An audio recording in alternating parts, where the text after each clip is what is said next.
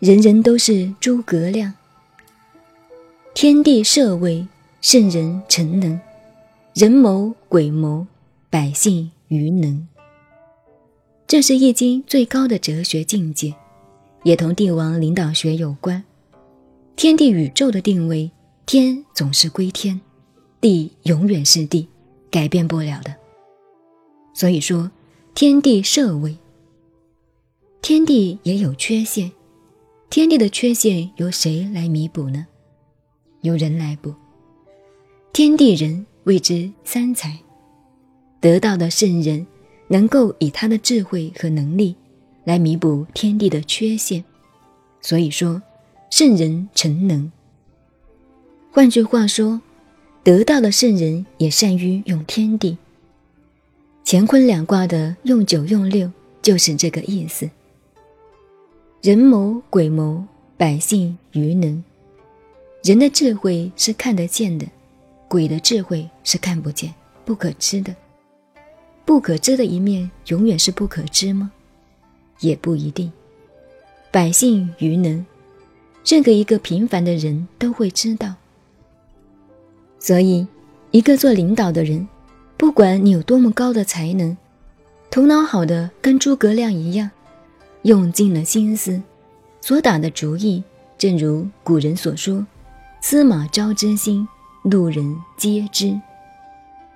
因为天下没有一个笨人，人的聪明都差不多。智慧最高的、最聪明的人光，最快的只有几秒钟，次一点的几分钟。笨的人到死了，他还不知道，那肯定是很笨的了。一种谋略，不管骗人的也好，救人的也好，聪明的人当下知道。笨的人也许过一会儿才知道。后人研究曹操与诸葛亮的聪明相等，只差几分钟而已。可是人谋鬼谋呢，并没有什么了不起，个个都可以知道，就是百姓愚能。聪明人也可以懂得宇宙，也可以未卜先知。懂了这个道理，就知道我们普通人为什么要研究易经了。八卦以象告，爻彖以情言，刚柔杂居，而吉凶可见矣。